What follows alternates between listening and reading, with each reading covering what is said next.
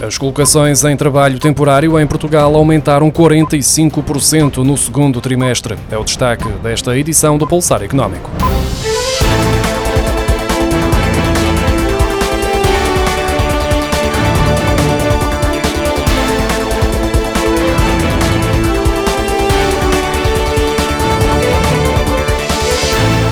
As colocações em trabalho temporário aumentaram 45% em Portugal no segundo trimestre, quando comparado com o mesmo período do ano passado. O maior crescimento foi verificado em maio, segundo os dados do barómetro do ISCTE e da Associação Portuguesa das Empresas do Setor Privado de Emprego e Recursos Humanos.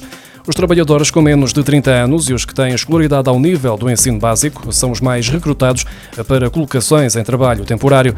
Já no que diz respeito aos setores de atividade, as empresas de fabricação de componentes e acessórios para veículos automóveis continuam a ser as que mais recorrem ao trabalho temporário.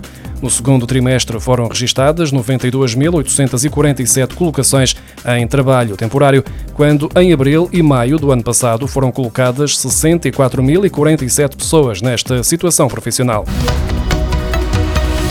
Os bancos que operam em Portugal vão ter de recorrer ao mercado internacional para se financiarem em pelo menos 500 milhões de euros, de acordo com os cálculos do Expresso, que refere que este valor é uma estimativa conservadora, uma necessidade de financiamento com base no refinanciamento da dívida que está prestes a atingir a maturidade ou para cumprimento das exigências europeias em matéria de fundos próprios e passivos elegíveis.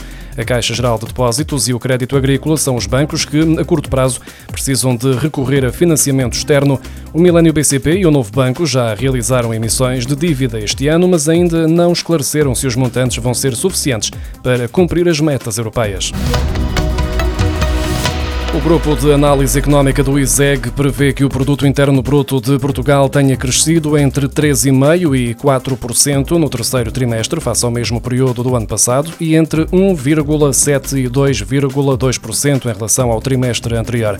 Na síntese de conjuntura de agosto, agora divulgada, o ISEG melhora ainda a projeção para a totalidade do ano para um intervalo entre 4% e 5%, que compara com os 3,5% e os 4,5% projetados anteriormente.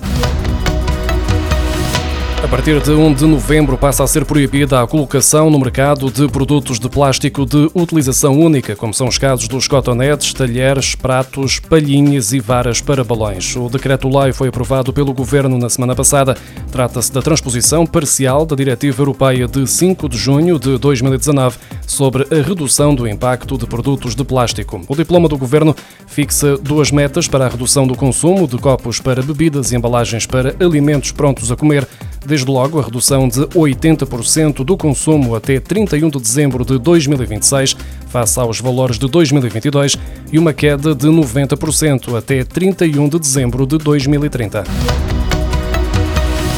Estão a aumentar as queixas sobre atrasos e extravios de encomendas fora da União Europeia que têm de passar pela alfândega ao chegar a Portugal. Nesse sentido, a autoridade tributária divulgou um esclarecimento onde refere que está a emitir em menos de uma hora a declaração que autoriza a saída das mercadorias das encomendas postais, não assumindo por isso qualquer responsabilidade nos atrasos que estão na origem das queixas dos consumidores. É ainda referido que no circuito de uma encomenda postal proveniente de países terceiros da União Europeia, a intervenção da autoridade tributária ocorre depois de lhe ser submetida pelos CTT uma declaração aduaneira de importação.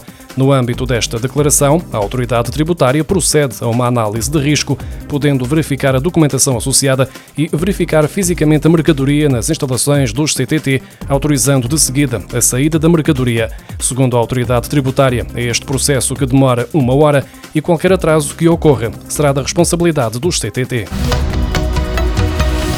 O número de acessos à internet através de banda larga fixa aumentou em 173 mil no primeiro semestre, alcançando um total de 4 milhões e 200 mil, no correspondente a um crescimento de 4,3% em comparação com o mesmo período do ano passado, de acordo com os dados agora divulgados pela Anacom. A fibra ótica é a principal forma de acesso à internet de banda larga, com 57,7% do total de acessos, mais 5,1 pontos percentuais do que no primeiro semestre do ano passado, sendo também também a principal responsável pelo crescimento do número de acessos, ao registrar mais 309 mil nos últimos 12 meses, o que significa um crescimento de 14,5%. No que diz respeito aos fornecedores, a Altice tem uma cota de mercado de 40,7%, a NOS conta com 34,6%, a Vodafone com 21% e a Novo com 3,3%.